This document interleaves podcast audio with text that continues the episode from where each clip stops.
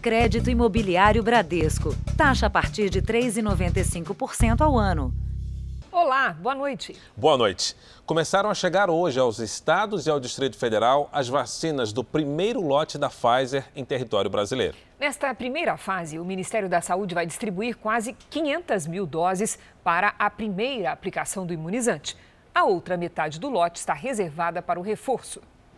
É dentro dessa câmara fria que ficam os ultracongeladores, usados para preservar as vacinas. Armazenamento em menos 90 graus. De acordo com a previsão de envio para os estados, os funcionários iniciaram o carregamento. A Record TV acompanhou com exclusividade. As caixas etiquetadas com o destino são pesadas e colocadas em caminhões. Do centro de distribuição do Ministério da Saúde ao aeroporto de Guarulhos, ali perto, para o transporte por avião. Segundo o Ministério, as quase 500 mil doses deverão ser usadas para a primeira aplicação contra a Covid-19. As vacinas da segunda aplicação vão ser distribuídas nas próximas semanas. Ao todo, o governo federal tem contrato com a Pfizer para aquisição de 100 milhões de doses, que devem ser entregues até setembro. As embalagens de papelão carregam isopores, como esse aqui, ó, que está vazio, para a gente poder mostrar.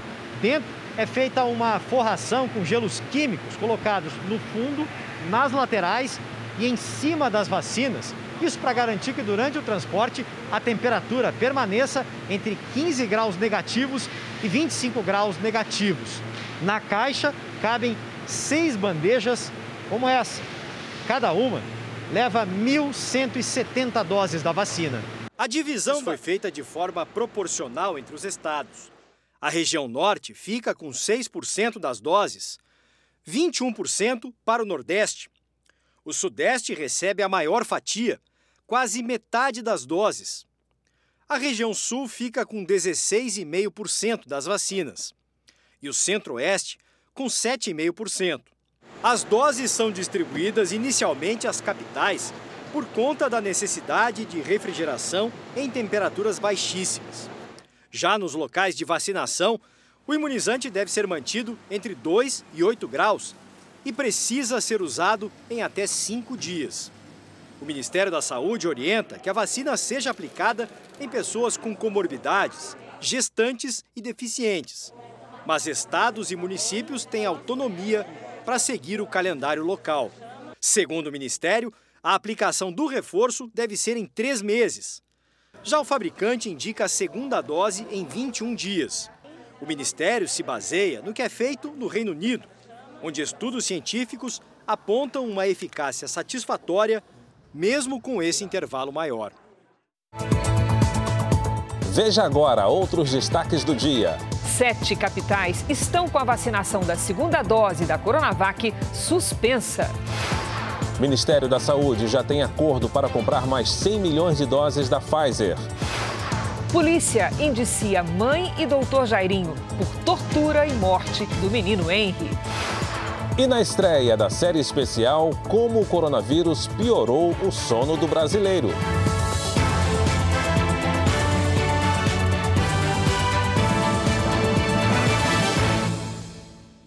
Oferecimento crédito imobiliário Bradesco. Taxa a partir de 3,95% ao ano.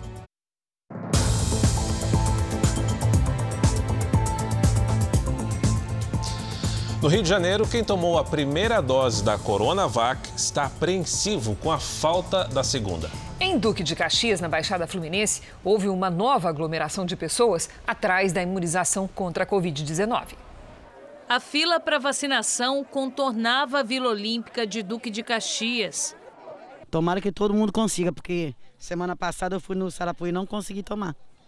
O município abriu hoje a vacinação para os profissionais da educação. A gente estava muito preocupada, né? Porque agora a gente voltou às salas de aula. E graças a Deus, né? A gente vai conseguir concluir essa etapa aí nas nossas vidas. Pessoas com mais de 50 anos e com alguma comorbidade também começaram a ser vacinadas. Todos receberam a vacina Oxford AstraZeneca.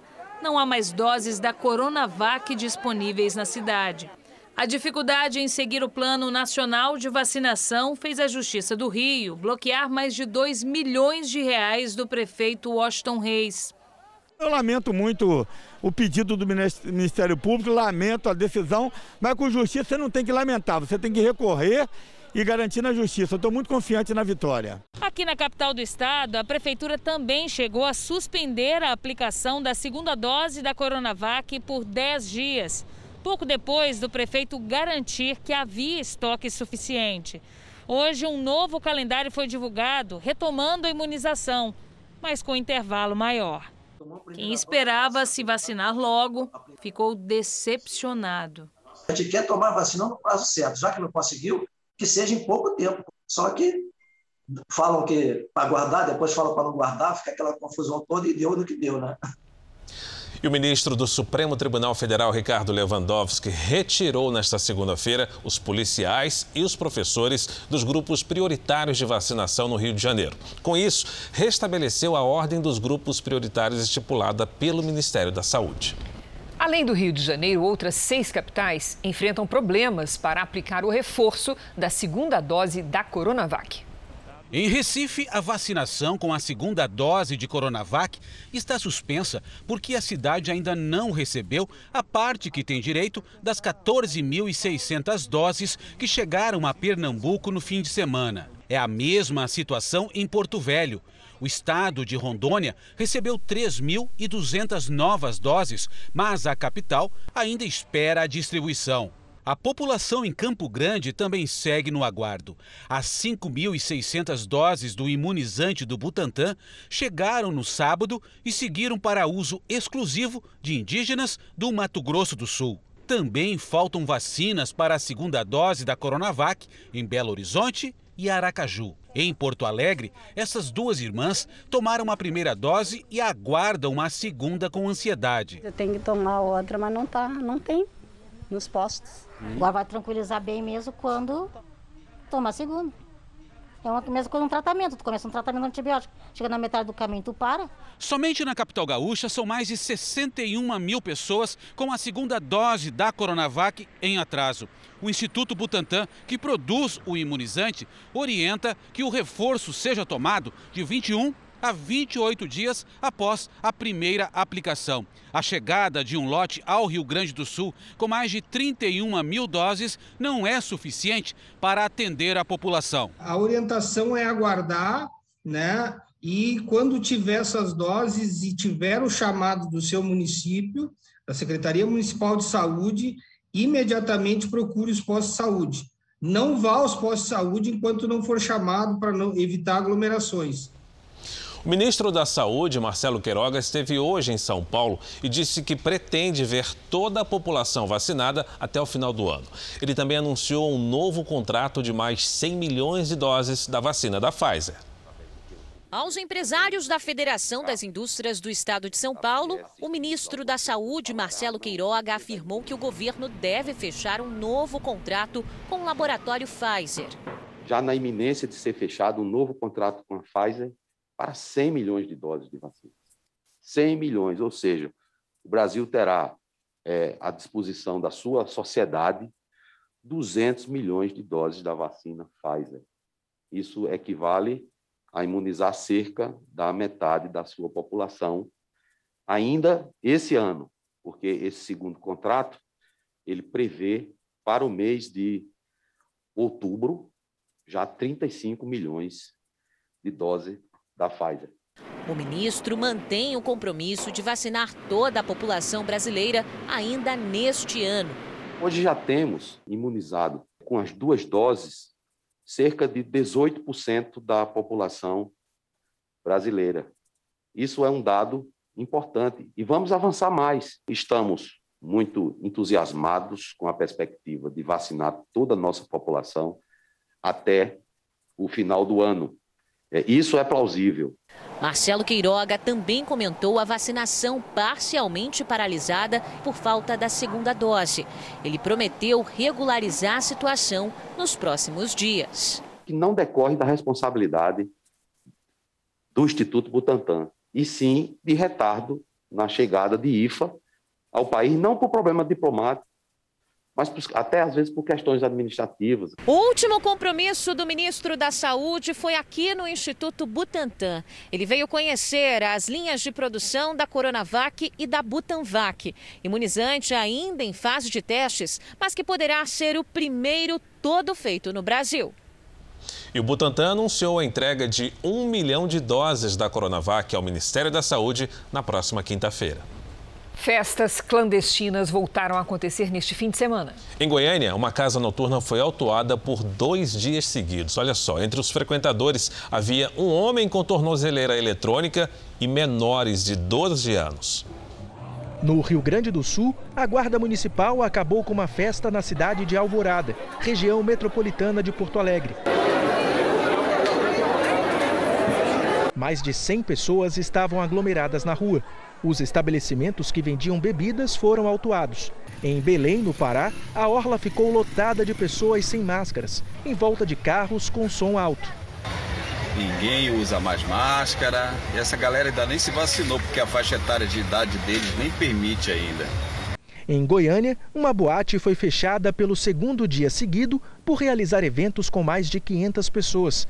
A polícia apreendeu drogas e encontrou um homem com tornozeleira eletrônica e menores de 12 anos. Além da interdição, o local recebeu duas multas, que somadas chegam a quase 10 mil reais. Em Salvador, 30 aglomerações foram dispersadas pela fiscalização no último final de semana. 20 estabelecimentos acabaram interditados. As festas clandestinas acontecem mesmo com a ocupação dos leitos de UTI na Bahia, se mantendo em torno de 80%. Neste outro flagrante, a multidão permaneceu espremida na rua até de madrugada. Então a gente precisa e clama à sociedade que as pessoas tenham consciência do momento que a gente está vivendo. O Jornal da Record traz agora os números da pandemia, sempre com dados oficiais do Ministério da Saúde. O país tem 14 milhões 779 mil casos de Covid-19. São mais de 408 mil mortos. Foram 983 registros de mortes nas últimas 24 horas. Desde o dia 8 de março, há quase dois meses, o Brasil não registrava menos de mil mortes em um dia. O número ainda é alto e não há muito o que se comemorar. Somente nos próximos dias é que nós vamos saber se essa tendência vai se confirmar. Também entre ontem e hoje, 57 mil pessoas se recuperaram e no total já são 13 milhões 336 36 mil pacientes curados e 1 milhão e 34 mil seguem em acompanhamento. O prefeito licenciado de São Paulo, Bruno Covas, está internado na UTI depois de exames constatarem um sangramento no sistema digestivo. A notícia vem um dia depois do anúncio de que ele deixaria a administração da cidade por 30 dias para tratar de um câncer. O estado de saúde de Bruno Covas é considerado grave. O prefeito licenciado passou o dia na unidade de terapia intensiva desse hospital particular em São Paulo.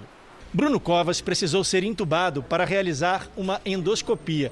O exame apontou um sangramento no estômago, provocado por uma úlcera em cima do tumor original, diagnosticado em 2019. A intubação precisou ser mantida para que os médicos fizessem um procedimento chamado de hemostasia, para bloquear a lesão e parar o sangramento. O tumor inicial de Bruno Covas estava localizado na cárdia, região entre o esôfago e o estômago, com metástase no fígado e nos linfonodos, tecidos do sistema linfático que estão por todo o corpo. O prefeito iniciou um tratamento para frear o avanço do tumor, mas em 15 de abril de 2021, Bruno Covas foi internado novamente. Novos nódulos haviam sido encontrados no fígado e agora nos ossos.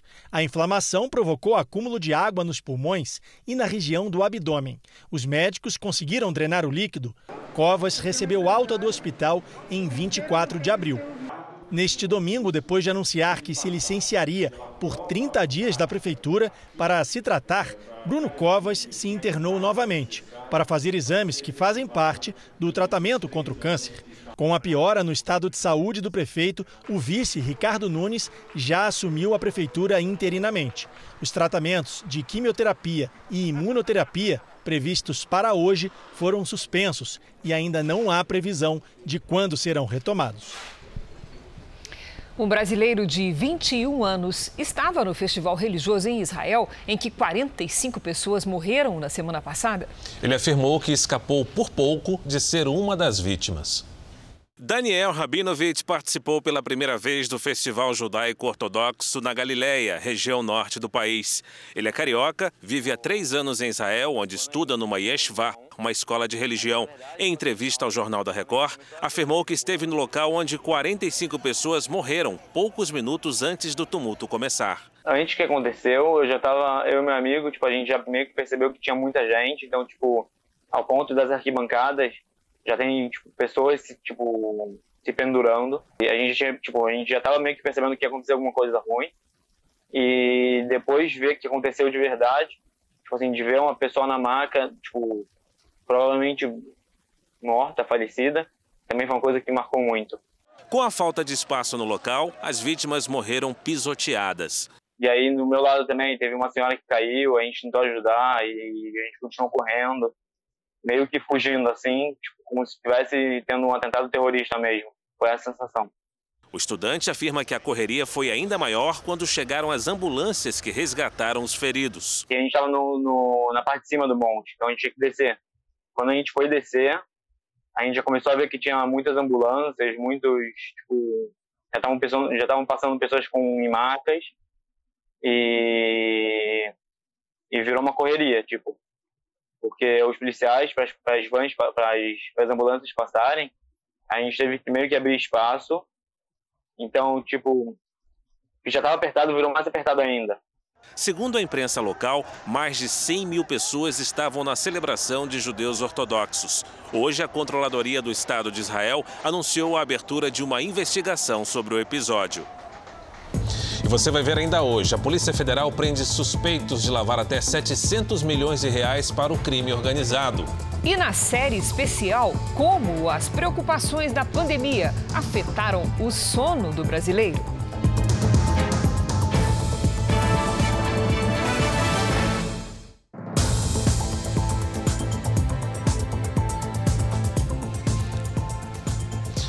Presidente Jair Bolsonaro sancionou agora há pouco o projeto de lei que prevê ajuda para um dos setores mais atingidos pela pandemia, o de eventos e turismo. Então nós vamos a Brasília com o repórter Tiago Nolasco e saber, ô Tiago, como é que vai funcionar esse projeto? Boa noite para você.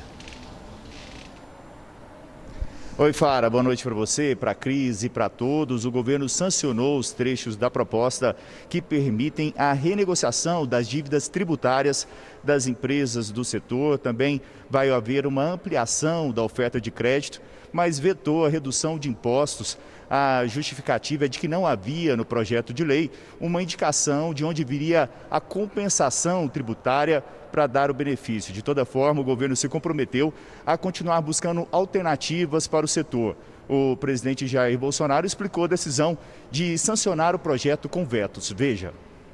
Temos um profundo respeito com essas pessoas que perderam tudo, que estão sem esperança, né, vamos assim dizer, que querem e têm que voltar ao mercado do trabalho para exatamente garantir o sustento próprio de sua família. E para nós, do Executivo, interessa sim que a economia funcione, o Brasil volte à normalidade. E chamou a atenção o gesto do governo de promover uma rápida entrevista coletiva aqui no térreo do Palácio do Planalto para explicar a ascensão do projeto. Isso ocorreu pela primeira vez com a presença do presidente Jair Bolsonaro. Isso demonstra uma clara preocupação com esse setor da economia. É com vocês aí em São Paulo. Tiago, obrigado pelas informações. A União Europeia estuda abrir o bloco para turistas já vacinados. Pelas discussões, o Brasil deve ficar de fora da lista neste momento. Reviver o turismo e reacender as amizades além das fronteiras. Essa foi uma das justificativas apresentadas pela Comissão Europeia para a recomendação de aliviar as restrições de entrada nos países do bloco com o avanço da vacinação em todo o mundo.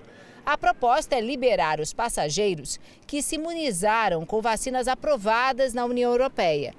No momento, são quatro: Moderna, Pfizer BioNTech, Janssen e AstraZeneca Oxford. mas existe uma brecha em discussão. Cada país poderia autorizar a entrada também de pessoas que se vacinaram com produtos cadastrados como de uso emergencial na Organização Mundial da Saúde. E nesse caso, a Coronavac, amplamente utilizada no Brasil, seria aceita. A recomendação abre caminho para passageiros brasileiros, mas ainda existe a possibilidade de proibição das viagens de acordo com a situação pandêmica no país de origem.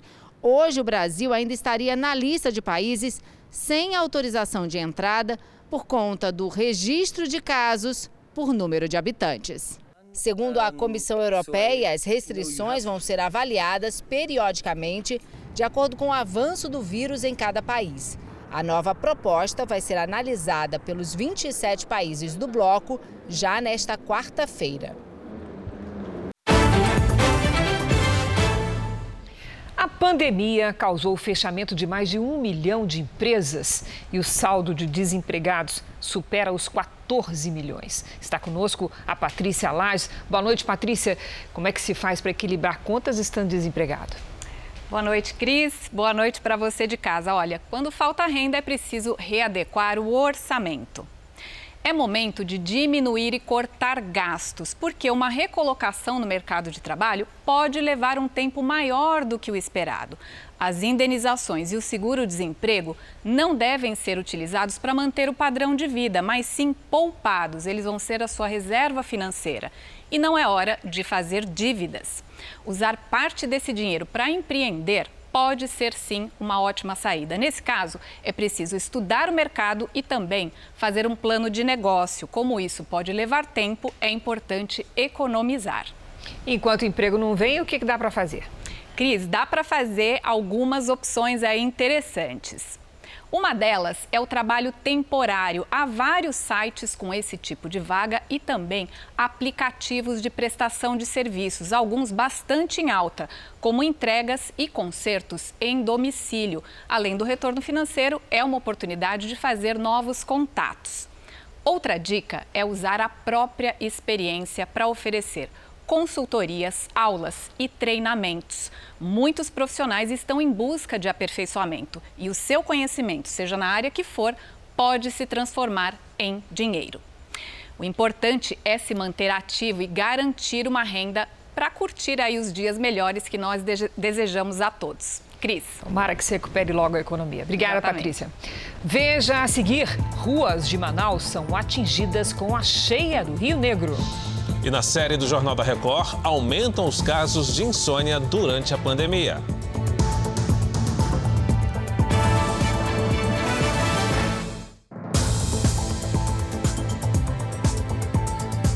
A Polícia Federal prendeu hoje cinco suspeitos de lavar dinheiro para o crime organizado. A quadrilha teria movimentado até 700 milhões de reais.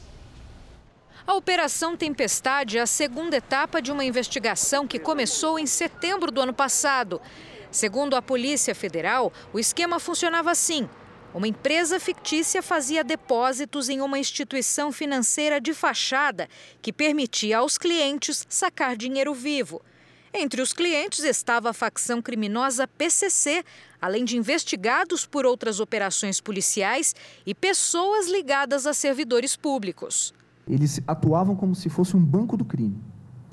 Por que banco do crime? Porque eles recebiam valores de proveniência ilícita numa determinada conta bancária, sacavam esses valores e entregavam fisicamente para para os seus beneficiários. No passado, a gente identificou a, a participação da facção, da facção criminosa aqui de São Paulo e atualmente, né, a gente tem pode ter crimes de corrupção, pode ter crime de desvio de recurso público, é, a gente está fazendo uma análise no que diz respeito ao beneficiário. Alguns beneficiários foram alvos de operação da Polícia Federal. Agora, a Polícia Federal vai ouvir todas as pessoas detidas e analisar os documentos apreendidos na operação.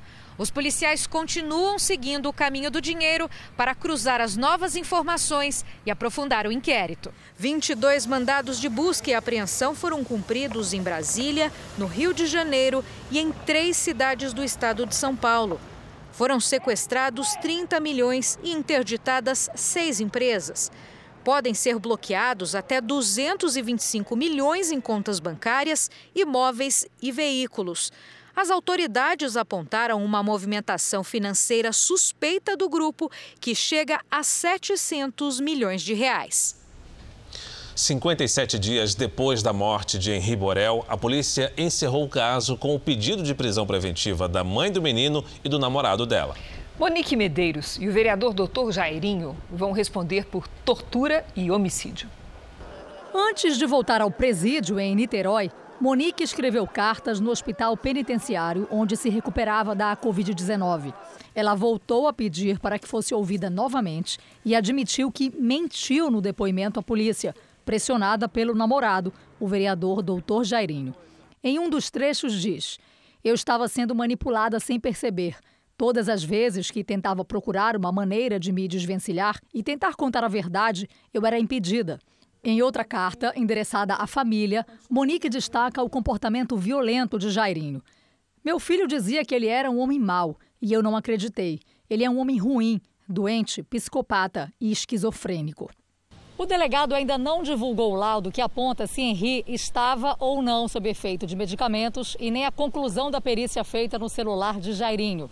O inquérito foi finalizado no dia em que Henri completaria cinco anos. O pai do menino, o engenheiro Leniel Borel, fez uma homenagem ao filho nas redes sociais. Escreveu: Nosso tempo juntos foi muito breve, mas sempre intenso, feliz e muito especial. Monique também escreveu uma carta ao ex-marido. Leniel, me perdoe por tudo. Eu não sabia o que estava acontecendo. Você, mais do que ninguém, sabe a mãe que eu fui para o nosso Henri. Me perdoe por não ter sido mais do que eu pude ser. Nesta segunda-feira, a representação contra o vereador doutor Jairinho foi aprovada pela Comissão de Justiça e Redação da Câmara do Rio. Agora a denúncia vai para o Conselho de Ética da Casa. A votação sobre a perda do mandato parlamentar será feita em plenário. O marido da cantora de funk MC Marcelli foi preso por supostamente mantê-la em cárcere privado. O Jornal da Record teve acesso exclusivo a mensagens em que ele confirma parte das agressões. Um amor de adolescente que terminou em agressão. Os últimos cinco dias da cantora de funk MC Marcelli foram de pânico. Ela estava psicologicamente bastante abalada, com toda a ameaça sofrida durante toda o tempo em que ela ficou realmente com a sua liberdade restringida e além de marcas físicas de agressões acontecidas recentemente. MC Marcelli e Francimar Jorge Cavalcante estiveram juntos por 10 anos. Mas a vida a dois foi marcada por discussões e violência. Neste fim de semana, essa história foi parar na delegacia. O irmão da artista chamou a polícia depois que ela pediu socorro.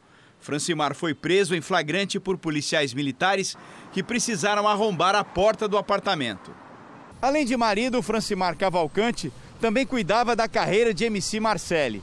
Na polícia, a cantora relatou que foi agredida no mês passado e chegou a romper o relacionamento, mas foi convencida a reatar. O casal fez uma viagem e a situação só piorou. Na volta, Marcele ficou sem acesso ao celular e foi trancada no apartamento. Essas mensagens mostram que Francimar usou o telefone de Marcele para conversar com a sogra. Aqui ele diz: Dona Marta, isso não vai acabar bem. Horas depois, o marido confessa: Fiquei muito nervoso, bati muito nela. Por um momento, eu pensei em matá-la. MC Marcelli ficou conhecida nacionalmente com a música Bigode Grosso. Respeito moço, ó, patente alta da aula é bigode grosso. O casal também participou do reality Power Couple da Record TV. Em alguns momentos no programa, foi possível perceber o comportamento abusivo por parte dele. Pega leve na alimentação que você está aproveitando a situação e você está fazendo coisas que, não tem, que você não faz em casa, você está engordando. Né? Francimar foi indiciado por cárcere privado e poderá responder por outros crimes. Na delegacia, ele negou as acusações. O Jornal da Record traz agora o andamento da vacinação em todo o país. Somadas as aplicações da primeira e da segunda dose, mais de 700 mil pessoas receberam a vacina contra o coronavírus nas últimas 24 horas. Hoje, o Brasil tem 32 milhões 210 mil vacinados com a primeira dose e mais de 16 milhões de pessoas que completaram a imunização recebendo a segunda dose. Vamos aos estados. Em Minas Gerais, a capital Belo Horizonte ainda não tem Coronavac para completar completar a imunização de 80 mil pessoas. Mas o Estado já aplicou a primeira dose em 3 milhões 386 mil mineiros. Alagoas começou hoje a vacinar os professores da educação básica. 454.721 pessoas receberam a primeira dose da vacina. Isso representa pouco mais de 13% dos moradores do estado. Vamos ao norte. No Pará, as novas vacinas recebidas hoje vão ser destinadas para grupos prioritários, que incluem grávidas e pessoas com deficiência. Em todo o estado, mais de um milhão de paraenses foram vacinados com a primeira dose. O Mato Grosso também vai reservar 13% das vacinas recebidas hoje para pessoas com comorbidades. O estado aplicou a primeira dose em mais de 426 mil pessoas, ou seja, 12% da população do estado. No portal r7.com você pode acompanhar a situação de todos os estados no nosso mapa interativo. Novas restrições de viagens, inclusive para o Brasil, começaram a valer hoje em Israel. As autoridades de saúde estão em alerta depois que casos da variante indiana do coronavírus foram identificados em pessoas já vacinadas no país. São 41 casos notificados da nova cepa. Entre eles, quatro pessoas que já estavam completamente imunizadas. Nos últimos dois meses, Israel reabriu a economia suspendeu o uso obrigatório de máscaras ao ar livre e começou a permitir a entrada de turistas pela primeira vez desde o início da pandemia. Mais de 80% da população adulta já foi vacinada contra o coronavírus. Mas agora os especialistas estão preocupados com a variante indiana.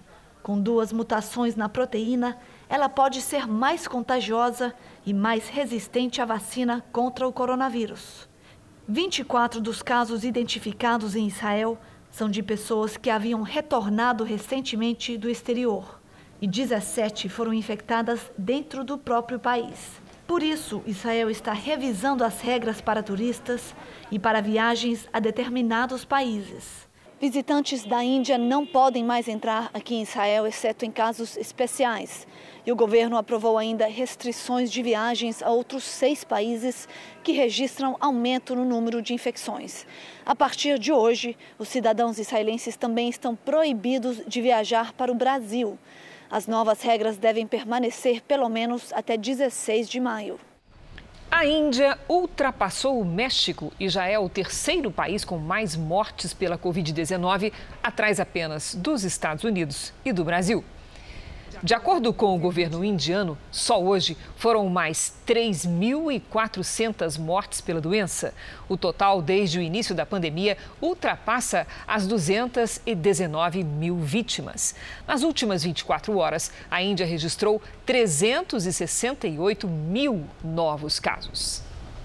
Agora de volta ao Brasil, um estudo divulgado hoje revela que o número de mortes de grávidas e mães de recém-nascidos nos primeiros quatro meses de 2021 já é maior do que o registrado no ano passado. Especialistas dizem que o corpo, nessa fase, passa por muitas alterações cardíacas e respiratórias. O sonho da maternidade interrompido pelo vírus. Tami, 33 anos, grávida de oito meses, morreu dois dias antes do marido André, de 30 1934. O bebê, primeiro filho do casal, também não resistiu. Nesses primeiros meses de 2021, quase 500 grávidas ou mães de recém-nascidos morreram de Covid. Esse número já é maior do que o registrado durante todo o ano passado. A média semanal de óbitos triplicou. De pouco mais de 10 em 2020, saltou para mais de 30 neste ano. Os dados divulgados hoje também mostram que uma de cada quatro gestantes ou mães que acabaram de dar à luz morreram sem acesso à UTI e 34% não foram entubadas. O estudo não revela se essas vidas teriam sido salvas com um atendimento médico mais adequado, mas pode influenciar decisões de políticas públicas. Durante a gestação, são várias as modificações que tem no organismo materno para a gestante se adaptar à gravidez. Né? Então, tem, movimento, tem alterações do, da parte cardiovascular, da parte respiratória. No fim da tarde, Minas recebeu mais de 670 mil doses da vacina Oxford AstraZeneca, o primeiro lote que terá as grávidas incluídas no grupo prioritário de vacinação. A cheia do Rio Negro deixou ruas alagadas em várias regiões de Manaus, inclusive no centro histórico. E a previsão é que o nível do rio nesse ano passe dos 30 metros, um recorde histórico.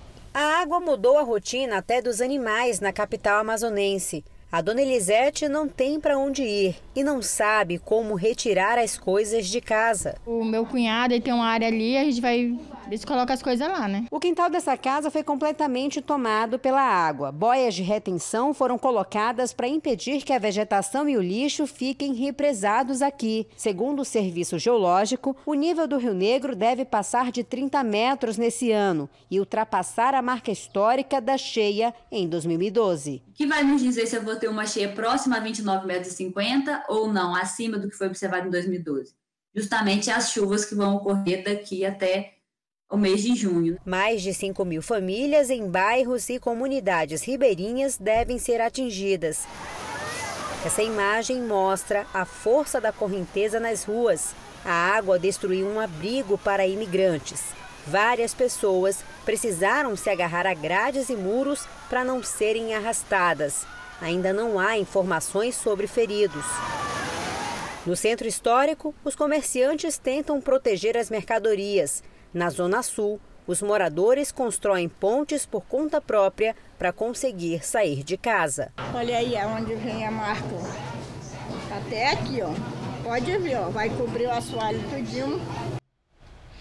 De janeiro a maio, o total de focos de queimadas no país caiu 30% em relação ao mesmo período do ano passado. Vamos saber com a Lidiane Sayuri o que é que explica esse cenário. Boa noite, Lidia. O que é que foi que mudou? Vamos lá, Cris. Boa noite para você, para o Fara, para quem nos acompanha. Olha só, a diferença está em Goiás, Mato Grosso, Mato Grosso do Sul e Roraima. Em 2020, estes quatro estados tiveram seca muito severa, que aumentou os incêndios. Esse ano a chuva foi melhor e aí o número de queimadas caiu. Mas ainda estamos longe de uma situação ideal, né? Sim, sem dúvidas, viu, Cris? Falta pouco para o inverno, estação mais seca do ano, e o mês de maio já traz essa tendência. Em toda essa área laranja aqui do mapa, a chuva deve ficar abaixo da média e o calor acima do normal, do sul até o nordeste. Nesta terça tem virada no tempo no sul. Faz 30 dias que o Rio Grande do Sul não recebe aquela chuva boa e isso pode acontecer a partir de amanhã.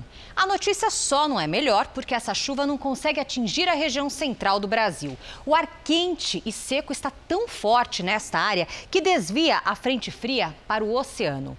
Entre o norte e o litoral do Nordeste, pancadas isoladas. Em Porto Alegre, antes da chuva, faz 28 graus. No Rio, 27. 34 em Campo Grande e 29 em Maceió e Teresina. Tempo delivery e a previsão sob encomenda. Lidiane, o Vandes e a esposa querem saber se vai chover em Parauapebas, no Pará. Vamos lá, previsão para esse casal simpático aqui.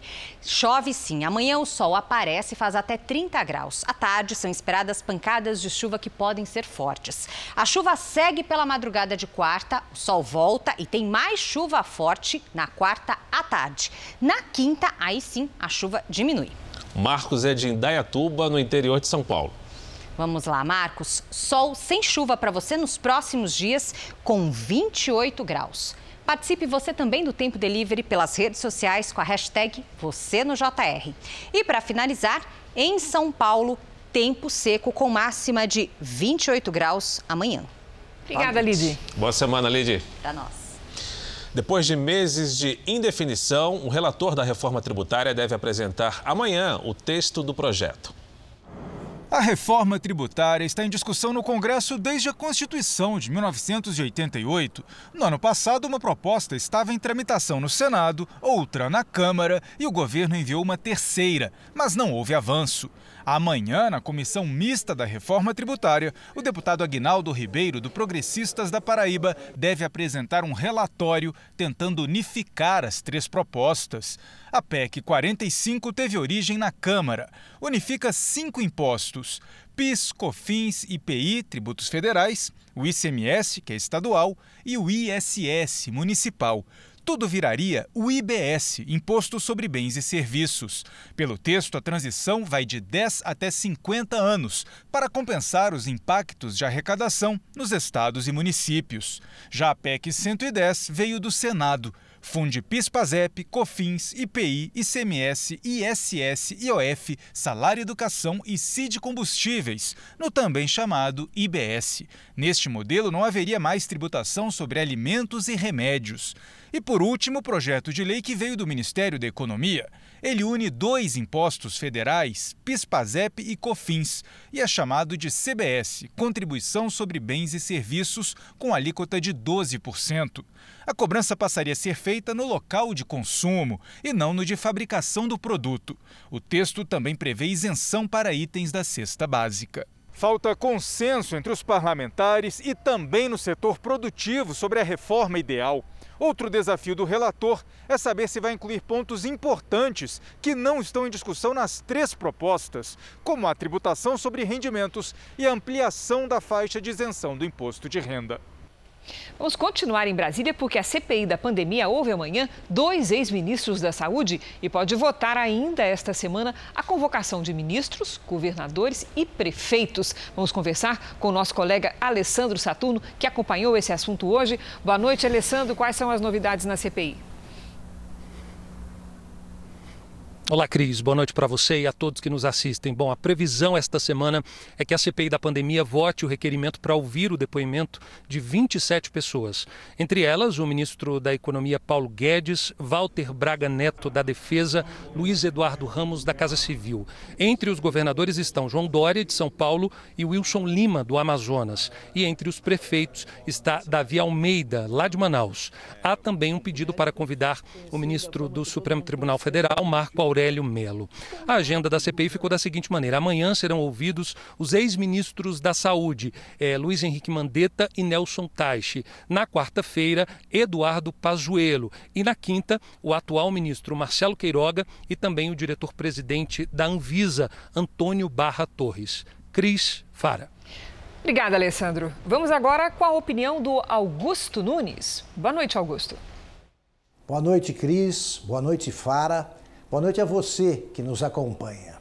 A fila não para de crescer desde que o Supremo Tribunal Federal anulou as condenações impostas a Lula e determinou que os processos envolvendo o ex-presidente recomeçassem no Distrito Federal.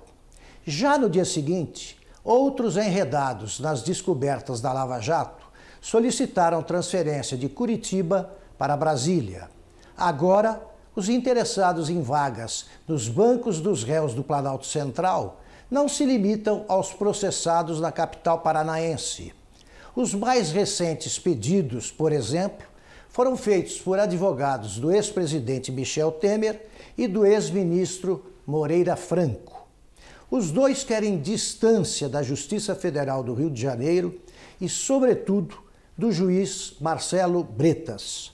Em tese, as leis são as mesmas em todas as 27 unidades da federação. E quem jura inocência não deveria preocupar-se com a localização do tribunal, que certamente vai absolvê-lo. Como explicar, então, essa intrigante atração exercida por magistrados de Brasília? Talvez a água que lá se bebe seja diferente. Ou, por ser Distrito Federal e não Estado, talvez vigorem em Brasília outro Código Penal e outra Constituição. O governador da Flórida, nos Estados Unidos, assinou hoje um decreto que suspende todas as restrições relacionadas à pandemia.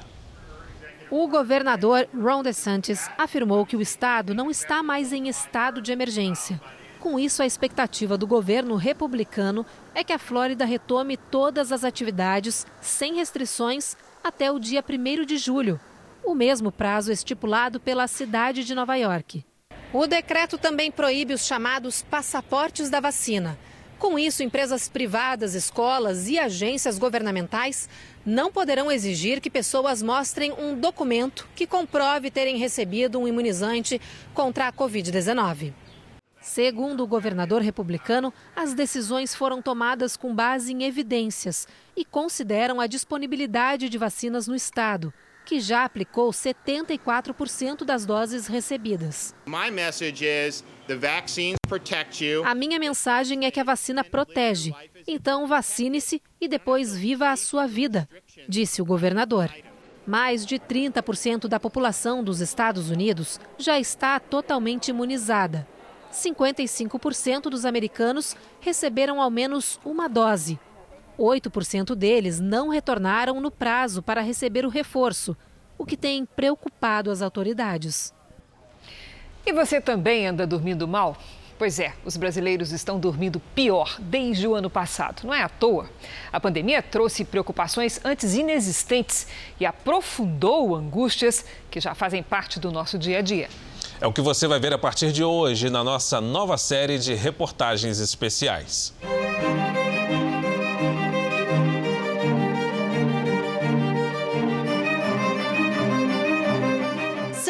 24 horas, manhã, tarde e noite, que se revezam em um ciclo preciso, perfeito. Durante séculos, milênios, a humanidade seguiu esse ritmo, o do Sol mas a luz elétrica, ah, ela mudou tudo.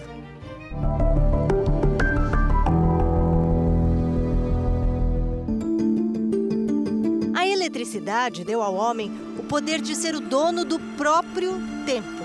E isso não foi bom para o nosso sono. Nós vivemos em uma sociedade privada de sono. E muito disso veio com o advento de tecnologias. Então, acho que a primeira grande invenção que veio mudar a nossa rotina de vida foi a energia elétrica e a luz. Então, se você vê há 200 anos atrás, o sol se punha, nós íamos dormir e acabou, não tinha muito o que ser feito. E aí inventamos a luz, depois tivemos TV, aí computador, smartphone, internet. Em 50 anos, a humanidade perdeu uma hora e meia de sono por noite. Isso quer dizer que duas gerações atrás dormíamos pelo menos 90 minutos a mais do que hoje. E como se o nosso sono não tivesse problemas suficientes, veio ela, a pandemia, e tirou boa parte do sono que nos restava. O fato do locutor, de momentos em momentos, falar a hora isso me dá um desespero que você não tem noção.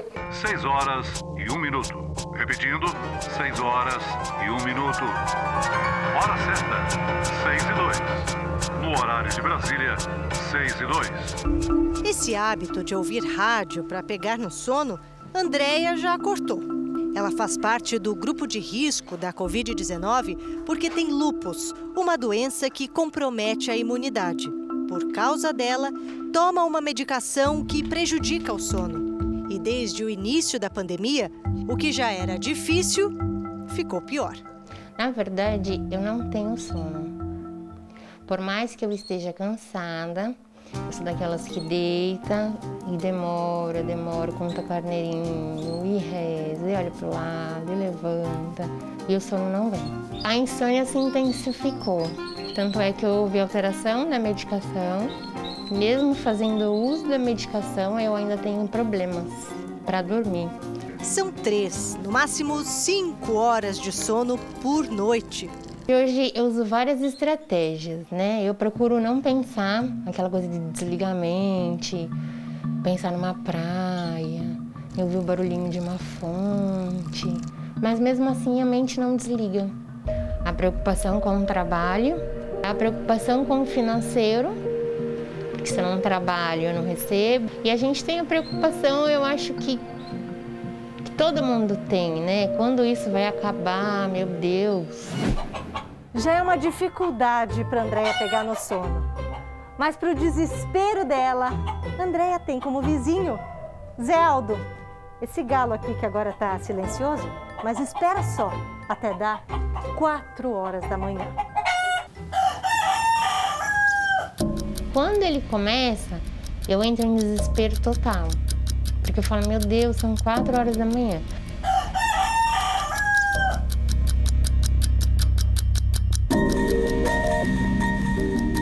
Quais são as principais razões que a gente percebeu para as pessoas estarem piorando o sono dela? Primeiro é uma mudança da rotina delas, ah, muitas vezes tendo que ficar mais tempo em casa. Uma segunda razão muito frequente é das pessoas se queixarem de ficar muito tempo em frente a telas. E uma terceira razão é de realmente preocupações com a situação como um todo, seja da sua saúde, a saúde dos seus familiares, a, a questão financeira. Maxwell é analista de marketing, estudante, escritor e. Insônia influencer no momento. No momento, porque já foi bem diferente. Eu chegava do trabalho e assim, era literalmente eu encostando na cadeira e dormindo. Pontualmente, nove da noite. Então você dormia umas 10 horas por noite? Sim. E hoje não é mais assim. Com a pandemia, os primeiros três, quatro meses, às nove eu passei para as onze da noite. E aí foi indo. Então, às vezes eu vou dormir às cinco da manhã e acordo com ela às oito. Além da preocupação com a saúde e com o rendimento do trabalho, Maxwell teve outro problema. Eu tenho 27 anos e estou me recuperando de dois infartos que eu tive no meio da pandemia. né? Então, para mim, foi um dos fatores que me deixaram com mais medo, porque a primeira vez que eu, o, o último infarto que eu tive, eu tirei um cochilo à tarde e acordei infartando.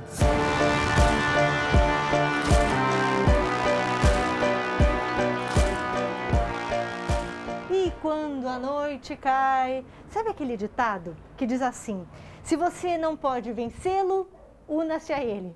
Pois é, o Maxwell adotou esse lema. Em vez de ficar rolando na cama, angustiado porque não consegue dormir, ele resolveu tirar algo útil dessas horas todas que ele passa na maior insônia. E aí, galerinha? E aí eu comecei a fazer lives com leitura de livros em voz alta. E as pessoas começaram a vir assistir, que também estavam falando, ó, também tô sem sono. E eu já tinha um projeto de um livro que eu estava escrevendo. E aí, em determinado momento, eu falei, putz, por que não escrever o meu próprio livro com vocês na live? E aí eu comecei a escrever a minha própria história, junto com o pessoal que também não dorme. Estudando com os insones, Maxwell conseguiu passar no vestibular para a faculdade de veterinária e tirou 900 pontos de mil na redação do Enem. Mas você tem ainda o sonho de dormir melhor, de voltar a dormir 10 horas por noite? Olha, eu vou te dizer que sim, porque do mesmo jeito que eu tirei coisas boas disso, eu também tirei muitas coisas ruins. Principalmente em qualidade de vida, em peso, saúde. Eu engordei quase 8 quilos, porque você não, o seu corpo não está mais queimando calorias, você vai comendo, você vai. Estou toda hora ali um petisquinho, comendo alguma coisa. Estou tentando ir melhorando aos poucos, estou fazendo os acompanhamentos que eu preciso, mas eu tenho esse sonho de pelo menos melhorar para 5 horas por noite aí, para poder ter uma qualidade de vida melhor, porque infelizmente não dá para ficar 24 horas acordado. Uma Tá agonia, difícil, né? tá agonia não difícil. conseguir dormir. Jornal da Record termina aqui. A edição de hoje na íntegra e também a nossa versão em podcast estão no Play Plus e em todas as nossas plataformas digitais. E à meia-noite e meia tem mais Jornal da Record. Você fica agora com a novela Gênesis e a gente se vê amanhã. Até lá. Excelente noite para você e até amanhã.